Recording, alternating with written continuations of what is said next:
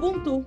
Você está ouvindo A Cor da Voz, um podcast negro que discute experiências negras de vida, arte negra e conceitos vinculados aos debates raciais. Meu nome é Taina Rosa, eu sou professora, literata e produtora cultural deste canal. O episódio de hoje apresenta o tema Mulheres Negras na Comunicação Ampliação do Olhar. E estão aqui para falar conosco duas comunicadoras negras superpotentes, Carol Anchieta e Alana Vitória. Carol Anchieta é graduada em jornalismo pela Unicinos e mestrando em design estratégico pela mesma universidade. Desde 2012, atua como apresentadora de TV e jornalista, passando pelo Jornal Futura, Rede Globo e RBS TV. Recentemente atuou como assessora da diversidade da Secretaria de Estado do Rio Grande do Sul e segue palestrando e mediando propostas sobre a área de comunicação. Alana Vitória é técnica em moda pelo Senac de Canoas, graduada em Publicidade e Propaganda pela Universidade Federal do Pampa e especializando em Design Estratégico pela Unicinos. Desde 2012 atua na criação e edição de imagens e atualmente é criadora de conteúdo digital antirracista e feminista. Sejam bem-vindas, Carol e Alana. Tudo bem, gente? Obrigada pelo convite. Muito obrigada pelo convite, Tainá. Obrigada a nós. Para iniciarmos as nossas discussões, faço uso de uma explanação de Bell Hooks acerca do conceito de representação associado à categoria de raça. Conforme a autora, na página 32 do livro Olhares Negros, Raça e Representação, abre aspas, ao abrir uma revista ou um livro, ligar a TV, assistir a um filme ou olhar fotografias em espaços públicos, é muito provável que vejamos imagens de pessoas negras que reforcem ou reinstituem a supremacia branca. Essas imagens podem ser construídas por pessoas brancas que não se despiram do racismo, ou por pessoas não brancas ou negras que vejam o mundo pelas lentes da supremacia branca, o racismo internalizado. Fecha aspas. Nesse sentido, ao longo do livro, reeditado em 2019, a autora considera que a representação midiática ainda se constrói como um aparato racista e que mantém o racismo pelo olhar supremacista branco e que força um olhar de alto ódio do negro sobre si mesmo, pois nos subalterniza em papéis hipersexualizados, degradantes ou doloridos. Como possibilidades de ampliação das fronteiras dessas imagens opressoras, Hooks nos propõe amar a negritude, criar novas representações que positivizem as identidades negras, ações descolonizantes que vão além da resistência à dominação supremacista branca, que estão na criação de novos imaginários, de novos olhares negros. Assim, hoje conversaremos sobre propostas de comunicação e representação descolonizadas, antirracistas e afrocentradas. E para começar, eu chamo a Alana para esse debate. Quero te perguntar, Alana, como tu percebe os reflexos do movimento negro na área de comunicação e nas representações midiáticas? Então, eu sou publicitária, como tu explanou anteriormente, e quando eu estava fazendo o curso de publicidade e propaganda, eu estudei no meu TCC sobre a representação da imagem e da identidade das publicitárias negras. Eu queria entender como é que elas se identificavam no espaço do mercado de trabalho, justamente porque é um espaço que é racista, elitista e que durante toda a minha graduação eu não vivenciei referências pretas. Né? Eu tive duas professoras negras durante a faculdade, mas as referências de comunicação nenhuma era preta, eram em sua maioria homens brancos, e aquilo me incomodava muito. Então, a partir desse olhar crítico que eu tive para o sistema em que eu estava inserida, eu comecei a me questionar sobre isso e a pesquisar sobre esse assunto.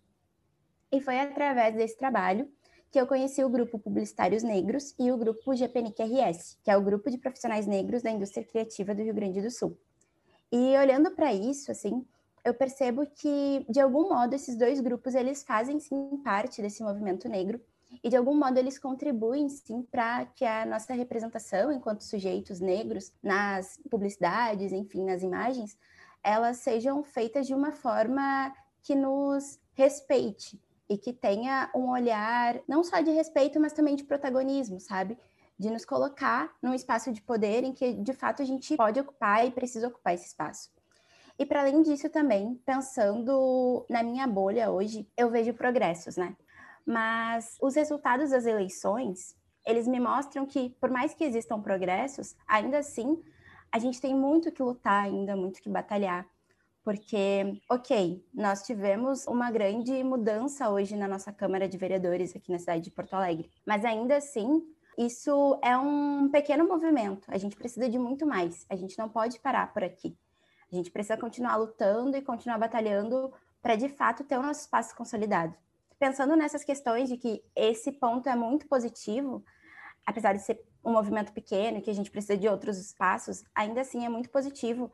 Tem outros pontos que são muito negativos. Por exemplo, durante esse ano, teve a Bombril, que lançou um produto, relançou, enfim, não se sabe ao certo, que era crespinha, que era uma esponja de aço que retratava o cabelo crespo de uma forma a inferiorizar esse cabelo, né? No momento em que eles relacionam o cabelo crespo com uma esponja de aço, um produto que é de limpeza. E para além disso, também teve a questão do João Alberto, um homem negro que foi assassinado dentro de uma empresa. Então, por mais que existam movimentos que são favoráveis à nossa imagem, ainda assim existe muito retrocesso. E um outro movimento que está sendo favorável e que se mostrou presente esse ano também foi o aumento da presença das mulheres negras e dos homens negros em capas de revistas, porque isso não tinha tanta evidência antes. E com todas as questões que aconteceram nesse ano, também relacionando ao caso do George Floyd, a gente teve uma mudança significativa, mas ainda assim tem muitas coisas para melhorar.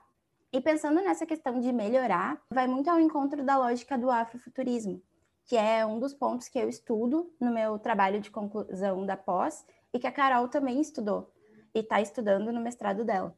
É isso, acredito que o afrofuturismo ele parte muito de uma lógica de nos inspirar a colocar a mão na massa e mais do que isso, da gente se enxergar vivo num futuro possível. Obrigada pelas tuas explanações, Alana. Inclusive, fiquei muito feliz de tu tocar nesse ponto da representação midiática, da representação negra nas capas de revista, né? Acho que é importante a gente sempre frisar que quem começou esse movimento aqui no Brasil foi a revista Raça, né? Há décadas aí vem fazendo esse trabalho super importante.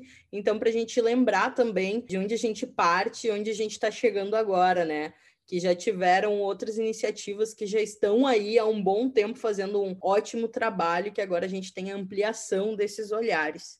Carol, eu te faço a mesma pergunta. Gostaria de saber como tu percebe os reflexos do movimento negro na área de comunicação e nas representações midiáticas e como exemplos positivos dessas representações, como o cinema negro em ação, repercutem na comunicação. Queria saber um pouco quais foram as potências e os desafios dessa caminhada. Assim, particularmente, eu não vejo muito reflexo do movimento negro na comunicação. Eu acho que a comunicação ainda é um espaço muito racista, né? Acho não, ele é. Eu acho que o reflexo da comunicação é também a dificuldade que a gente tem em chegar na universidade, né? Porque a comunicação, pensando em emissoras, ela recebe profissionais que vieram da graduação, né? Que fizeram jornalismo necessariamente.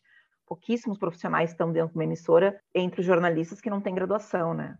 E entre os profissionais, entre os editores, né, principalmente, os editores, claro, a parte mais técnica também, muitos têm formação, ah, outro tipo de formação, mas tem, então eu acho que não tem, a gente tem vitórias do movimento negro na comunicação, Obviamente posso desconhecer, né? Porque eu não sei todos os alcances do movimento negro pontuais, mas o que, que a gente vê hoje né, na comunicação? A gente não se vê. Então, a gente não está se vendo é porque não está acontecendo nada. Então, eu acho que poucas são as movimentações internas das emissoras, né? Eu falo emissoras porque é onde eu atuei, nunca trabalhei em jornal impresso.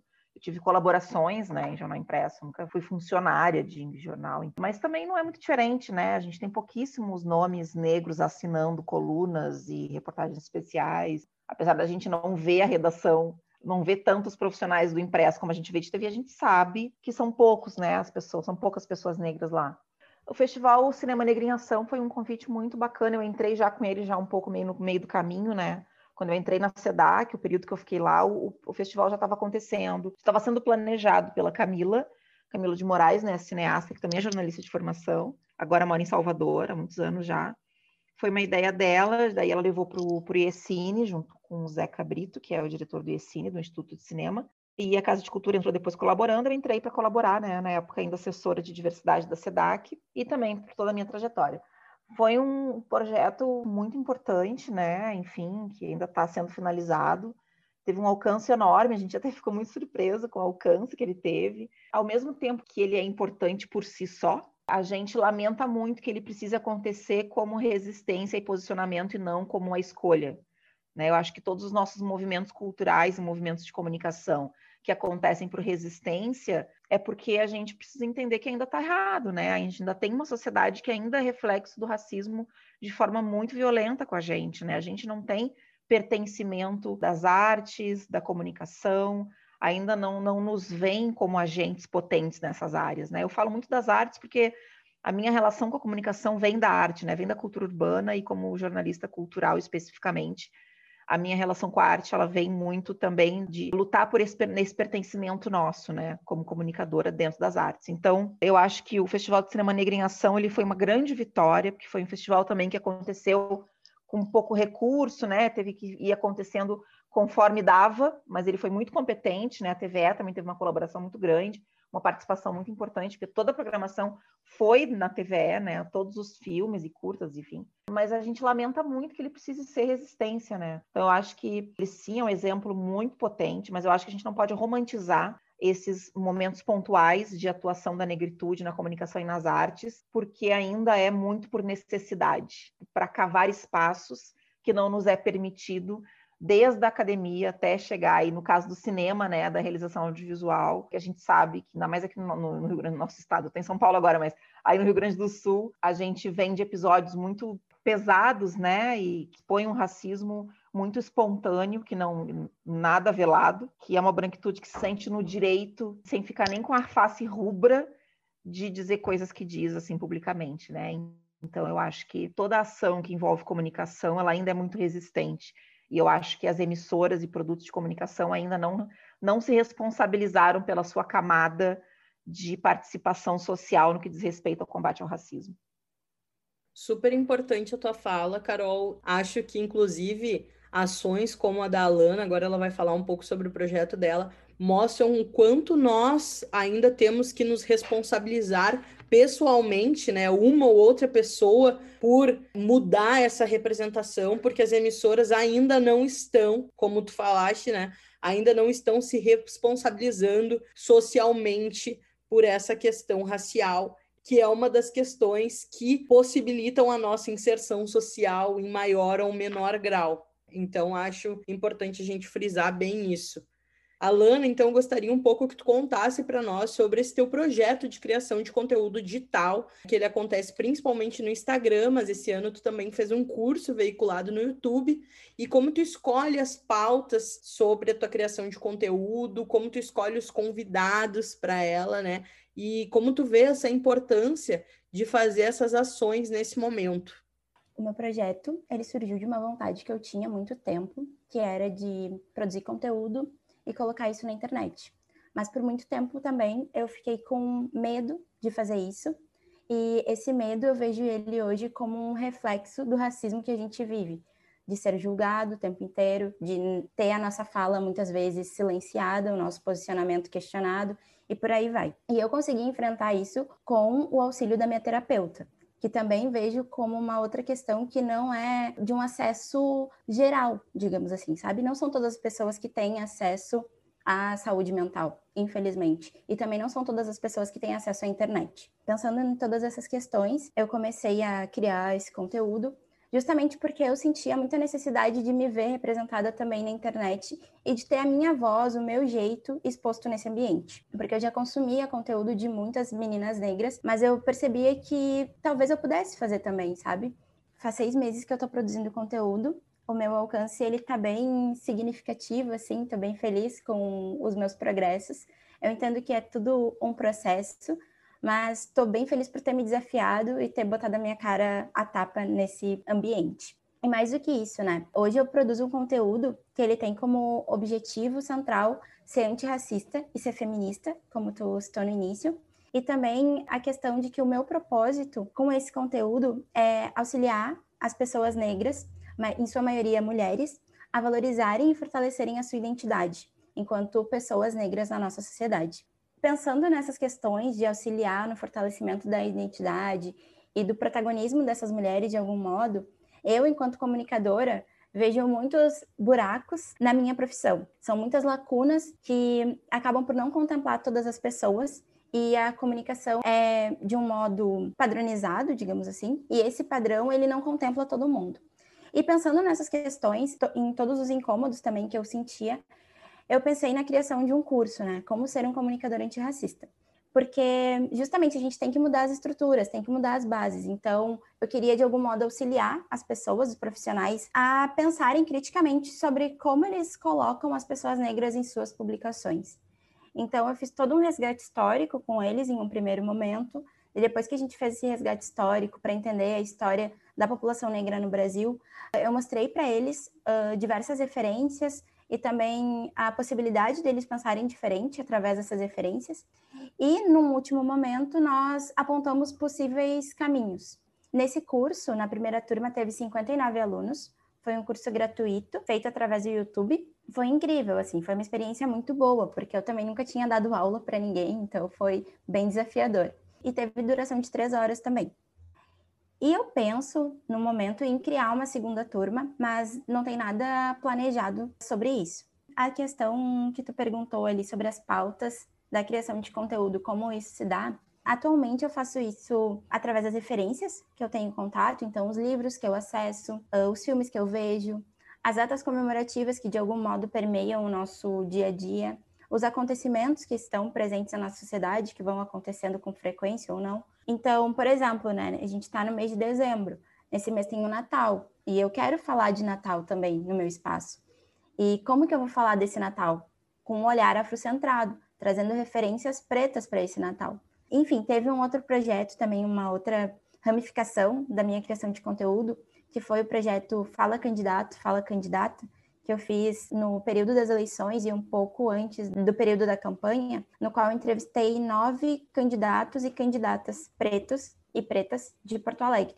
Foi muito interessante isso, porque eu conheci a trajetória deles e também possibilitei que eles tivessem acesso com as pessoas que me seguem de algum modo. Isso foi muito rico, porque depois no resultado das eleições, várias das pessoas que eu tinha entrevistado conquistaram seu espaço na Câmara de Vereadores. E eu fiquei super feliz com isso.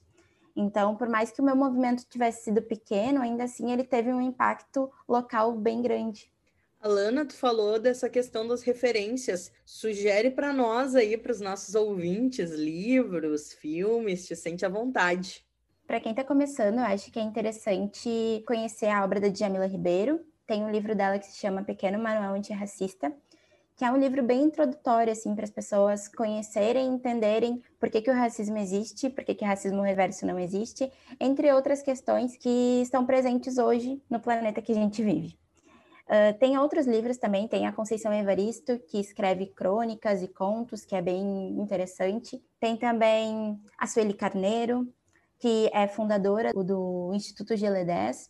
Também tem a Angela Davis, que escreveu o livro A Liberdade é uma Luta Constante, e atualmente estou lendo a autobiografia dela, que é bem interessante. Ela escreveu com 26 anos e eu super me identifiquei, porque eu tenho 26 anos, então rolou uma conexão. Tem também, acho que é interessante indicar filmes também. Então, tem, por exemplo, o filme Corra, que é importante da gente para pensar criticamente. Tem também o filme A Gente Se Vê Ontem, que é um filme que fala a história de dois irmãos negros, jovens, e como a questão da violência policial ela se dá na nossa sociedade. Enfim, tem diversas outras referências e por aí vai. Gente, a Carol falou antes, né, do Cinema Negro em Ação e dessa produção que foi idealizada pela Camila de Moraes.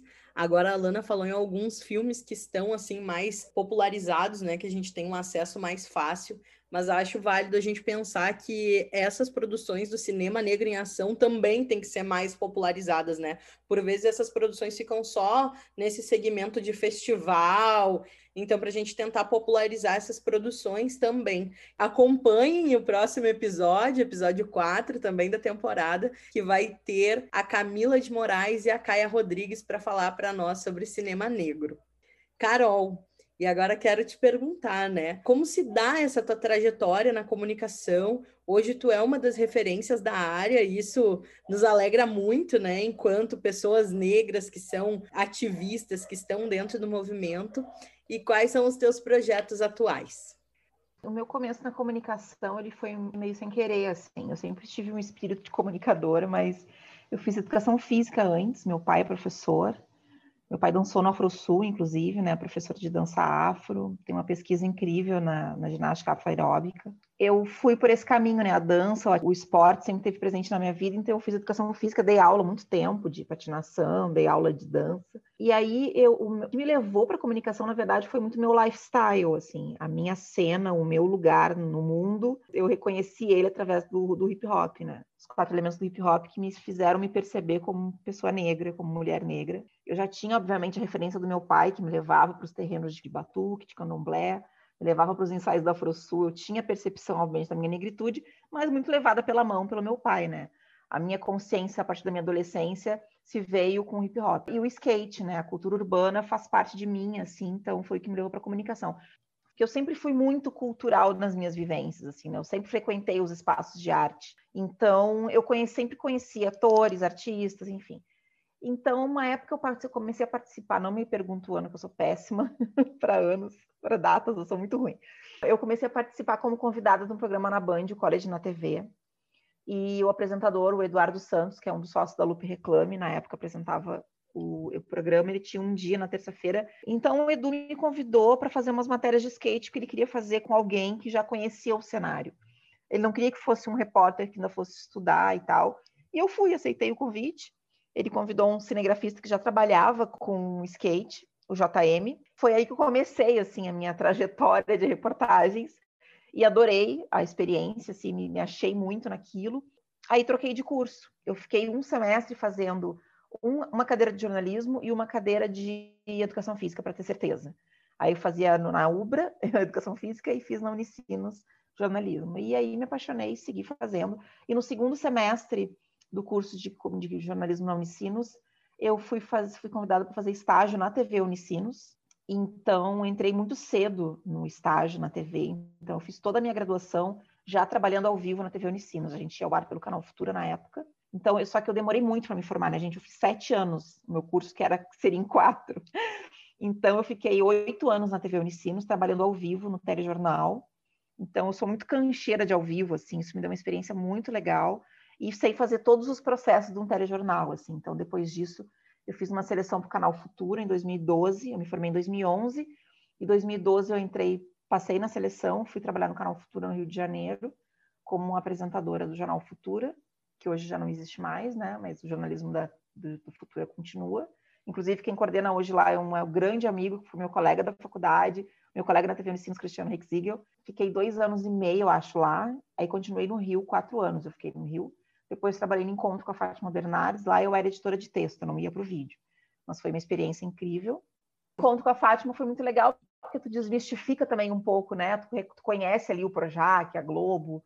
Eu vou te dizer que, obviamente, trabalhar com a Fátima foi incrível, mas o que, o que eu mais gostei foi a parte técnica. Eu gosto muito de ilha de edição, então poder conviver com os editores de, de imagem no Projac foi muito legal já que é muito reconhecido né, pela sua potência técnica e não é à toa, realmente é um valor muito, muito grande. Então foi muito legal, mas também foi presenciei muita segregação, né? Assim, porque no Projac, quando tu entra, à direita são os prédios de redação, de, né, de redação dos programas e tal, do entretenimento, e à esquerda é a parte, são os estúdios. Então tem horários que está todo mundo na rua, assim, na hora de almoço e tal, e tu vê nitidamente, assim, que a parte técnica é muito negra e a parte de produção, de texto, de roteiro, direção é muito branca. Então isso me chamou muita atenção, assim, sabe? Isso me marcou muito lá. Mas foi uma experiência muito positiva, foi muito legal. fiquei sete meses, era um contrato temporário. Na época o Projac, não sei se ainda é assim, mas trabalha muito esses contratos de seis meses, depois tu fica três meses fora, retoma, enfim. Tem uma sugestão que eu recebi logo no começo da graduação, foi de sempre me relacionar com o mercado. Então, eu sempre me relacionei muito com diretores, produtoras, então sempre fiz muito frila continuo fazendo. Aí, uma época em férias aqui lá no Sul, aí no Sul, eu fiquei sabendo de um projeto novo na TV Com, que substitui a TV Com, que era o Octo, né? Dirigido pela Flávia Moraes, que é uma grande diretora de audiovisual. Muitos diretores, amigos meus, me falaram para falar com ela. Aí eu fui, falei com ela para fazer algum freela, ela me contratou, adorou, adorou meu material, estava precisando de uma jornalista e me contratou. Então eu não tinha nem me mudado ainda, eu fiquei meses trabalhando em Porto Alegre com uma mala de 15 dias. Eu tinha ido passar a Páscoa com meus pais. Meu Deus. Então, aí tive que voltar correndo, tive um fim de semana para trazer toda a minha vida de volta do Rio para Porto Alegre. E, mas foi muito legal. Então, eu fiquei sete meses em Octo, era muito legal. E Octo foi o momento que eu consegui, porque assim, eu comecei fazendo telejornal, né, quando eu entrei na faculdade. Eu fiquei muito tempo fazendo telejornal. Quando eu saí do Futura, eu decidi que eu ia finalmente poder virar a chave da minha carreira e trabalhar da comunicação com que eu tinha escolhido, que era a arte, a cultura e ainda o feminismo negro, que foi no, Rio de Janeiro que eu consegui construir um, um, um, grupo de amigas negras que no Sul não tinha, porque de, mesmo dentro do meu recorte, eu sempre convivi em ambientes muito brancos, colégio particular, universidade particular. Então, os meus momentos de convívio com a negritude, de aquilombamento, era com a minha família, ou eventualmente com o meu pai, alguns eventos uh, com Afro-Sul, mas isso foi muito na minha infância, né? Então, na minha adolescência, ela foi toda muito branca de convivência, porque o cenário do hip hop em Porto Alegre também ele é muito branco. Então, no Rio, eu me, me encontrei com o feminismo negro. Então, tudo isso para mim virou um propósito como jornalista, como comunicadora. Então, eu não tinha mais como trabalhar se não fosse com esses propósitos dentro da comunicação. Então, depois que eu saí de Octo, eu fiquei um tempo fora e a RBS me chamou para ir para o Jornal do Almoço, onde eu fiquei dois anos e meio, acho. Saí faz mais, faz, fazer mais de um ano, um ano e pouco, um ano, uns meses, para trabalhar na editoria de cultura dentro do Jornal do Almoço, que é uma editoria que estava muitos anos fora do Jornal do Almoço. E foi um momento muito legal, assim, acho que foi muito marcante para o salário do Estado. Eu acho que por ter posicionamento também de ativismo, que era uma coisa muito nova também dentro da RBS, eu consegui construir pautas que traziam a normalidade das presenças negras e a normalidade das presenças da diversidade em todas as suas representações, PCDs, indígenas, enfim, de outra forma, assim, né? não só temáticas dentro do seu recorte. Então, eu tenho muito orgulho das, dos conteúdos que eu gerei ali sempre tive muito apoio, assim, foi uma experiência muito interessante. Obviamente, a gente tem momentos de dificuldade, como em qualquer emprega, empresa, e o Grupo RBS é um, é um grupo que é um reflexo do país que a gente está inserido, né? Não é exclusivamente a RBS que peca nas questões raciais, são todas emissoras do país, né? Então, reconheço o valor do espaço que eu tive, mas eu também não passo pano para as dificuldades que esse grupo, como todos os outros no país, ainda tem de, como eu falei no começo, assumir as suas responsabilidades em relação às questões raciais, né? E que não precisa ser uma briga, né? Eu acho que é uma construção que pode ser feita de forma positiva. Basta só as emissoras, as empresas de comunicação começarem sim a se mobilizar de maneira real e concreta para essa mudança. O meu momento hoje é muito de fazer escolhas, né? Eu acho que, como tu falou, né? Eu reconheço essa referência que eu me tornei, mas ela também é muito dolorosa, assim, porque recai às vezes um peso que tu não escolheu, tá? A branquitude muitas vezes te, te chama e te convida ou te exige postas e falas que são muito violentas com a gente, né? Isso é muito cansativo. Então, eu hoje escolhi não fazer falas em qualquer lugar, em qualquer evento, porque o, o meu lugar único para mim não é uma vantagem, sabe? Eu reconheço o valor do meu trabalho, mas eu não romantizo o meu lugar único como uma vantagem. Eu acho que é muito triste, para mim é muito pesaroso ser a única, tanto ter, ter, sido a única dentro ali do Jornal do Almoço, porque depois que eu saí não entrou ninguém no meu lugar, na minha editoria. A gente não tem, um, não dobrou o número de pessoas negras lá dentro, né? É uma emissora que, assim como outras, tem muita coisa do lugar único, né? Do negro único, assim, entra um, sai outro. Hoje, a minha, o meu momento de projetos, eu mudei, né? Eu vim para São Paulo, estou morando aqui, estou terminando o mestrado, eu estou optando em sair desse lugar de falas que me, que me agridem, assim, né? Então, convites como o teu, por exemplo, eu nego muitos por semana, porque eu sei que não é todo lugar, todo ambiente que é seguro para essa fala, né? Então, eu tô cansada desse lugar, sabe? Então, eu quero retomar a minha relação com a arte, sim, de ativismo, sim, de questionamento, sempre. Isso não muda mais, né? A gente não... Depois que a gente escolhe ser linha de frente dentro do, do ativismo na nossa profissão, é muito difícil voltar atrás, então, hoje a minha escolha de projeto é muito voltado para isso e principalmente para as artes. A passagem na SEDAC foi muito, foi muito rápida, né? Porque eu acabei mudando antes do que eu imaginava. Eu ia mudar só na virada do ano, mas acabei virando, mudando antes. Então, o meu pouco tempo de SEDAC também foi lutando por esse pertencimento nas artes, né? Do, do compromisso das instituições de arte de garantir o nosso pertencimento, as nossas presenças negras, tanto como público consumidor, como também como agentes de arte. Então, quero potencializar os meus projetos, meus trabalhos como jornalista comunicadora voltada para as artes. E eu tenho tido um contato muito novo, que é um cenário da, da comédia. O meu namorado ele é sócio do Tiago Ventura, numa marca de arte de, cultura urbana também, uma marca urban, a Ventes. Então, a gente está tendo uma proximidade com a, a, arte da comédia, que é um outro fazer artístico muito recente, que para mim está sendo muito interessante. É um momento de muitas renovações para mim, assim. E como a Lana falou também ali no começo, de autocuidado, eu negligenciei a minha saúde muitos anos. O trabalho de redação é muito pesado, né? ele exige muitas horas, é um esforço. A rotina de redação de jornal diário é muito cruel, mesmo eu não fazendo uh, matérias de geral, né? eu tenho uma editoria muito específica, ainda assim é muito puxado. Então, eu estou me permitindo me cuidar para que eu consiga produzir comunicação pensando também no, na saúde mental das nossas. Assim. Ai, desculpa, falei horrores.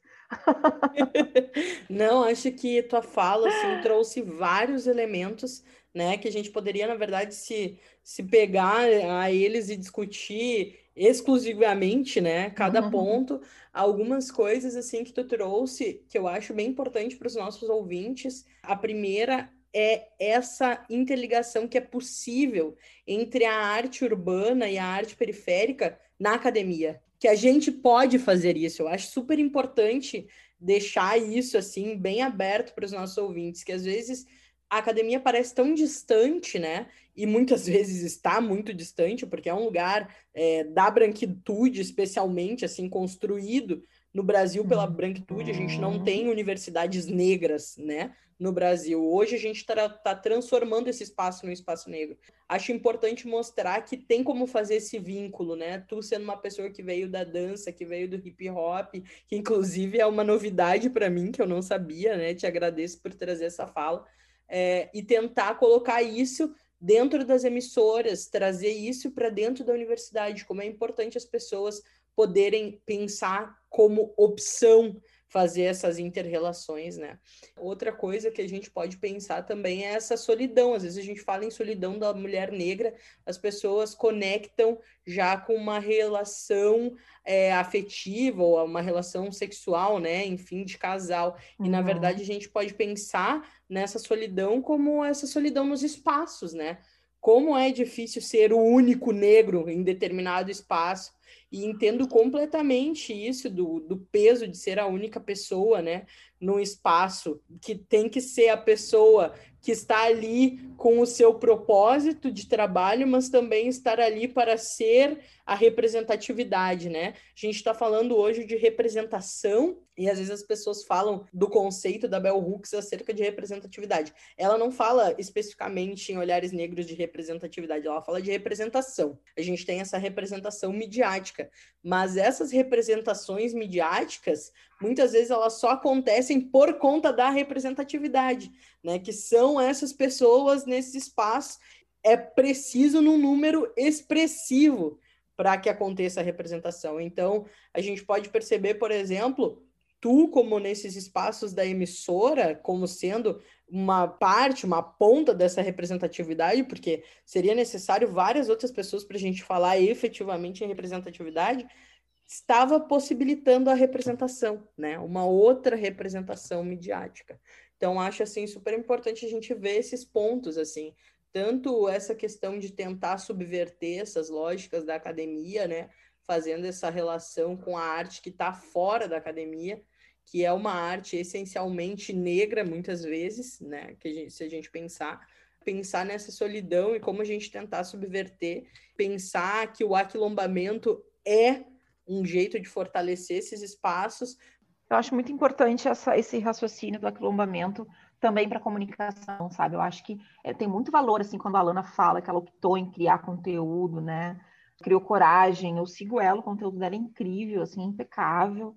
Acho que a gente não tem mais que ficar esperando as emissoras decidirem ter pessoas pretas, sabe? A gente tem que aproveitar esse, esse momento novo, que não é tão novo, mas que a gente está reconhecendo agora como espaço de, de valor, uh, de renda, que são que é a internet, sabe? Criar caminhos para e o streaming para gerar grana e não ficar esperando as emissoras, entende? Eu acho que é muito importante que todo o estudante de comunicação negro que está na universidade ainda tenha a, a, real noção de que se as emissoras ainda não têm pessoas pretas competindo de igual, assim, número com pessoas brancas, é porque não querem ter.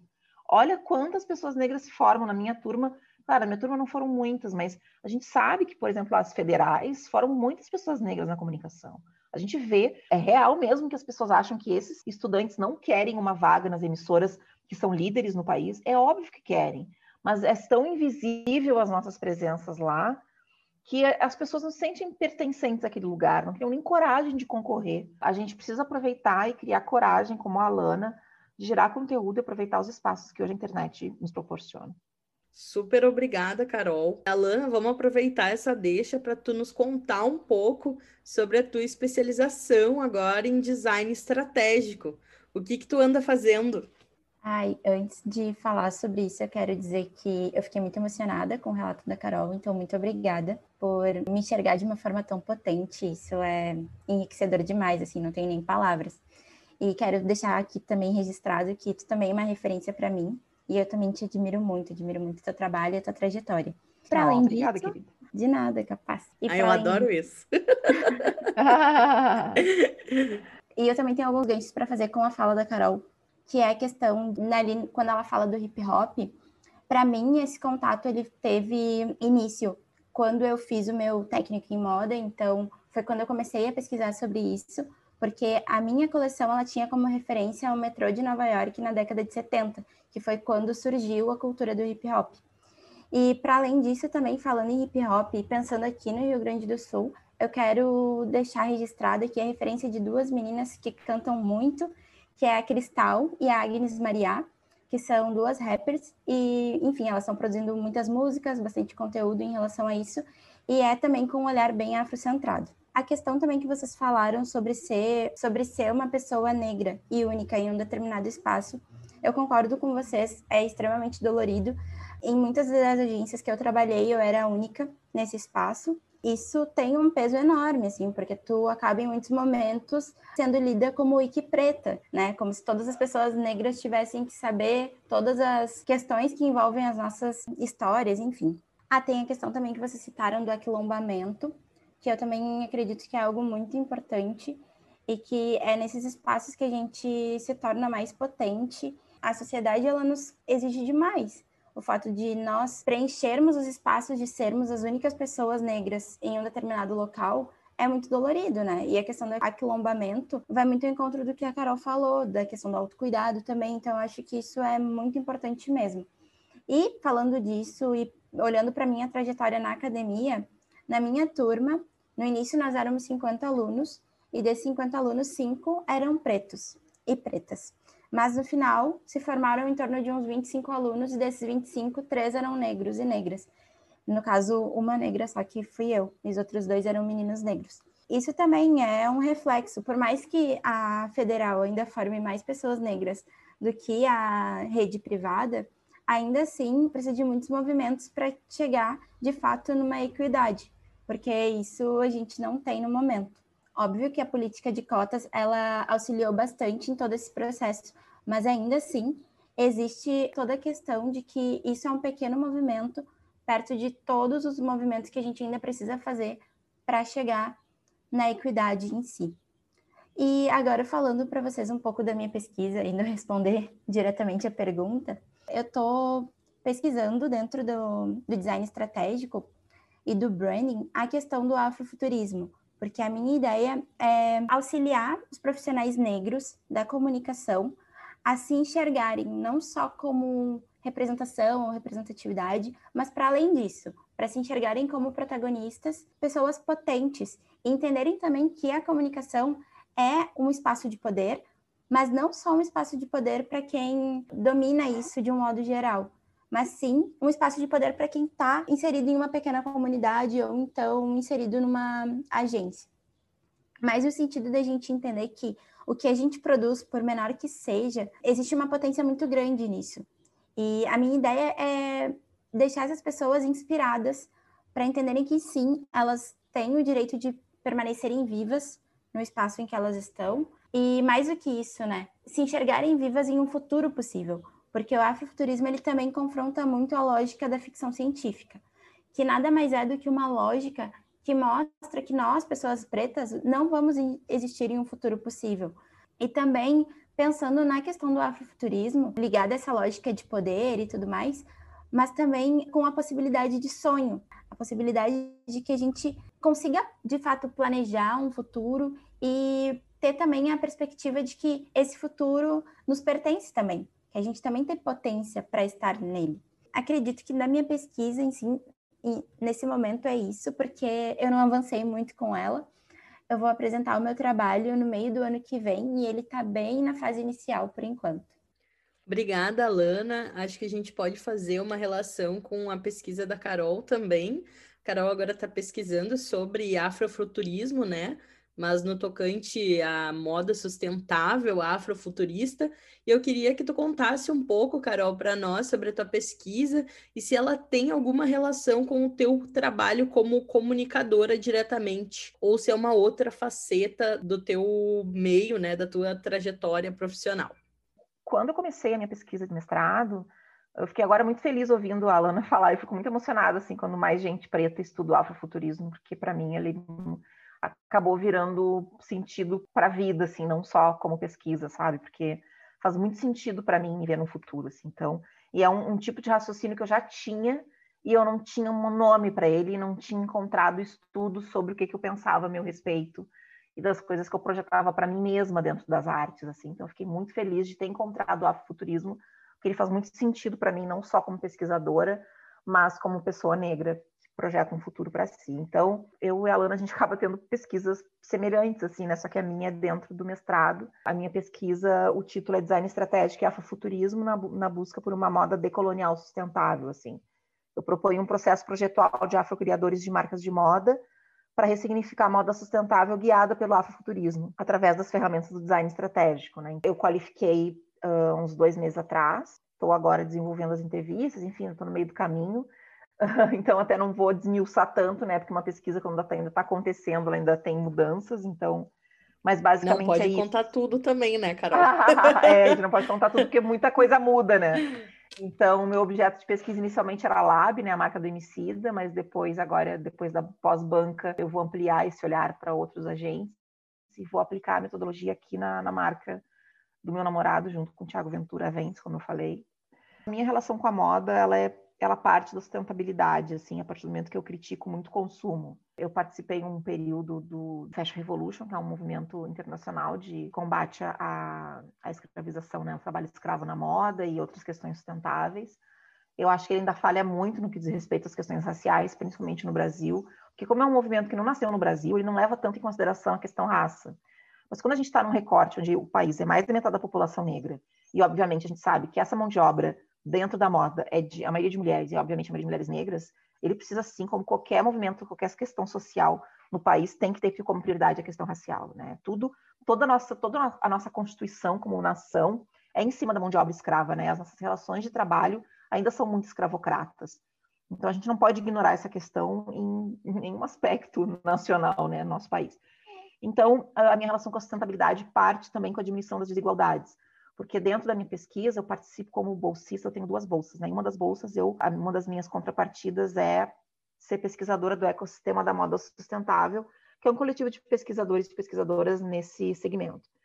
E dentro do nosso manifesto, a gente entende que a moda sustentável é também a diminuição dessas diferenças, e isso entra a questão racial, de gênero, enfim, né? Os, todos os recortes de diversidade. Dentro desse recorte, a minha diminuição das diferenças parte do afrocentrismo, assim, né? Do, essa moda decolonial é a partir do agente de moda conseguir se livrar do olhar do colonizador para que ele consiga produzir moda partindo da sua ancestralidade, do reconhecimento da sua potência.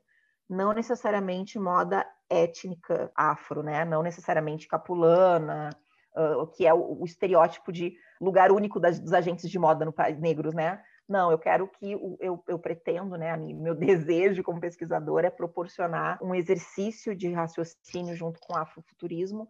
Então é assim que eu vejo a sustentabilidade na moda, né? Porque a questão eco, né? A questão ambiental, para a gente, nós pessoas negras temos questões muito mais urgentes antes de chegar nisso, né? Eu não consigo, por exemplo, mesmo como uma pessoa que não é tão consumista como eu já fui dentro da moda, meu armário é muito cápsula, é muito pequenininho assim. Eu não, eu não tenho, eu não, eu não me vejo criticando, por exemplo, os artistas do funk, do hip hop que, que ostentam joias e carros e, e, e, e peles, e porque a, a gente é um, uma parte da sociedade que nunca teve nada e tudo é nos, nega, nos é negado. Então eu vejo muito essa ostentação também como um, uma mostra de, ó, eu posso, eu consigo, pelo meu trabalho, eu tenho dinheiro, eu posso comprar isso aqui, eu estou esfregando na tua cara. Então como é que eu vou renegar isso da juventude negra que nunca teve nada? E claro, a moda questiona, mas eu como pessoa, ativista, como pessoa negra que reconhece essas ausências dentro do consumo, eu não posso renegar essas pessoas, sabe? Eu não posso renegar esse pertencimento negro através do consumo.